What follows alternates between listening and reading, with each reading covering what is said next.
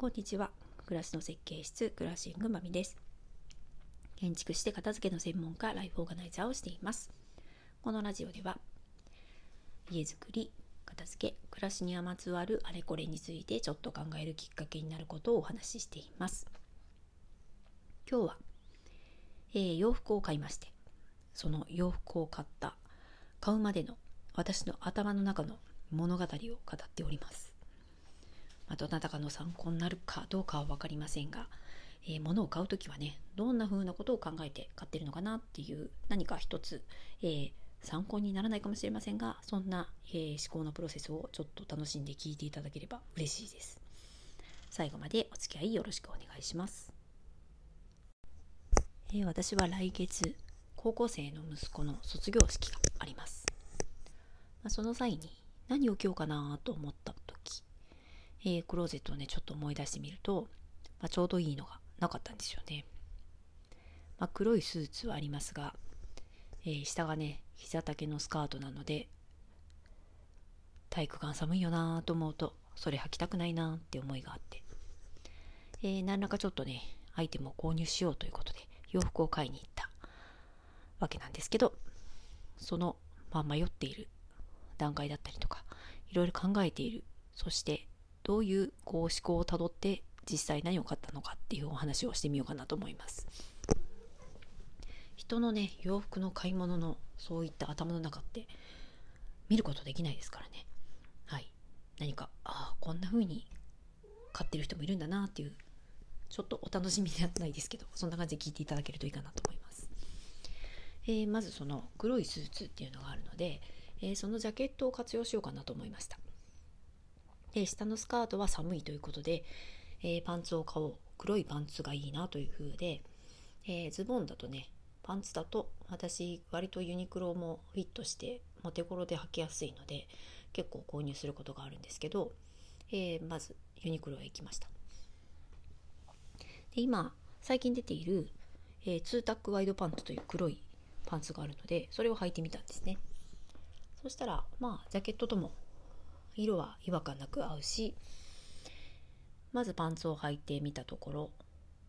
まあ、サイズもぴったりですごくあのフィットしてたんですよね。丈もちょうどよくて。でああいいじゃないということで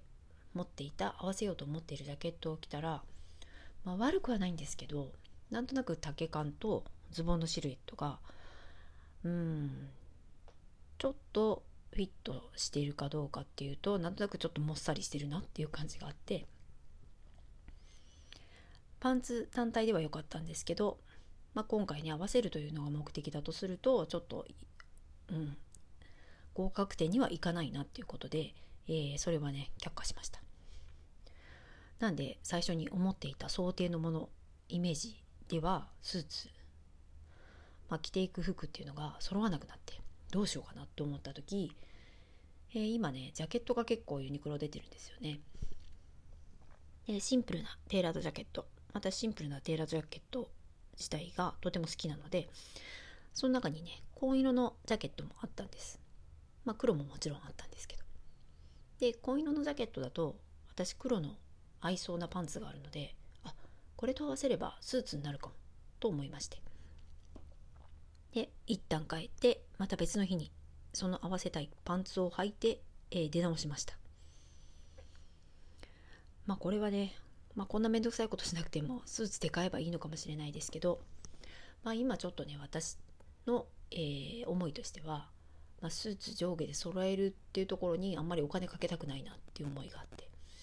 でかつ卒業式まあ式自体は1時間ぐらい。そしておそらくえー、コートを着た状態で式も出ないと寒いですし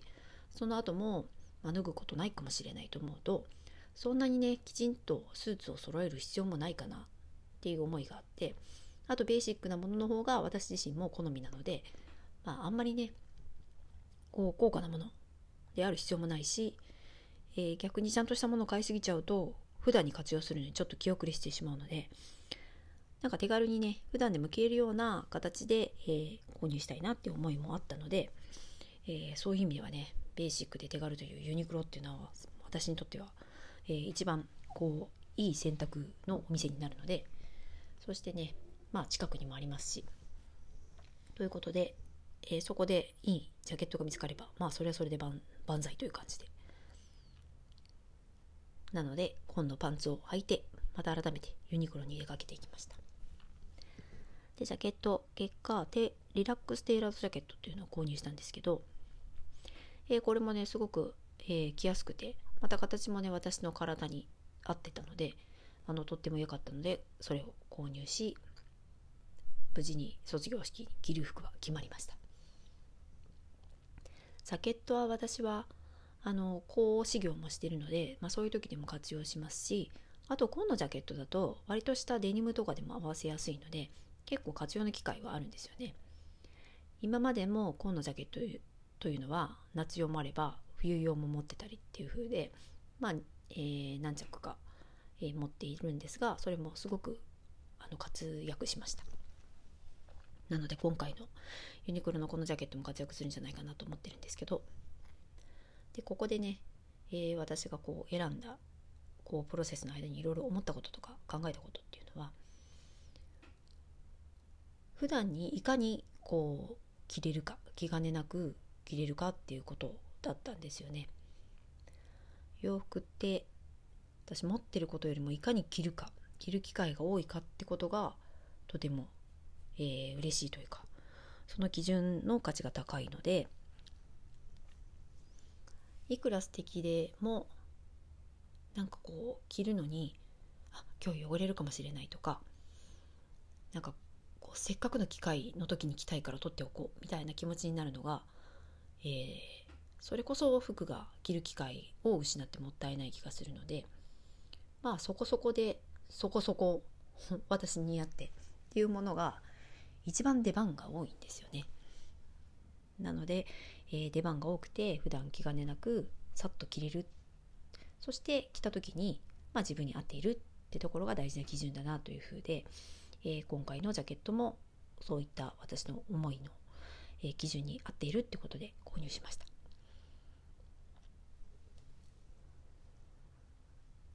まあ、今回この卒業式でいきますが、まあ、入学式はね今のところ、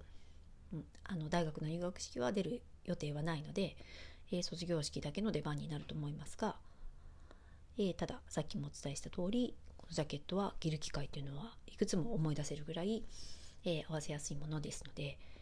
えその時だけでなく普段でも、えこのこれからね春と活用していこうと、はい、思っております。皆さんはね洋服どんな基準で選んでますかね、まあ、こうして私はこうできるだけ厳選してよく着るものを持つことによって服が劣化しやすいんですよねくたびれてきたり、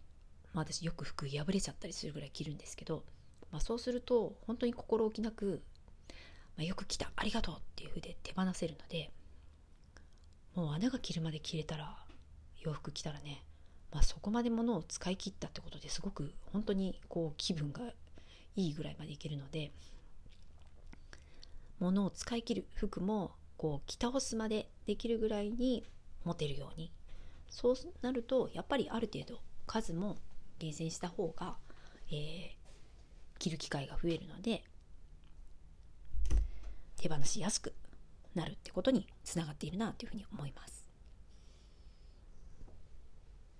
これもね一つ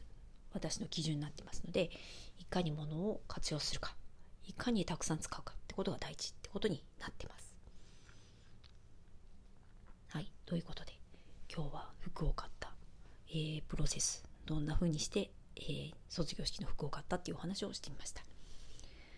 ね、買い物行くといろんな人がうーんって難しい顔して服を選んでますが、ね、その難しい顔の裏ではどんなことを考えているのかななんてちょっと思ったりして、はい、想像を膨らましておりました。はい、ということで、えー、また来週お聴きいただけると嬉しいです。ではまた。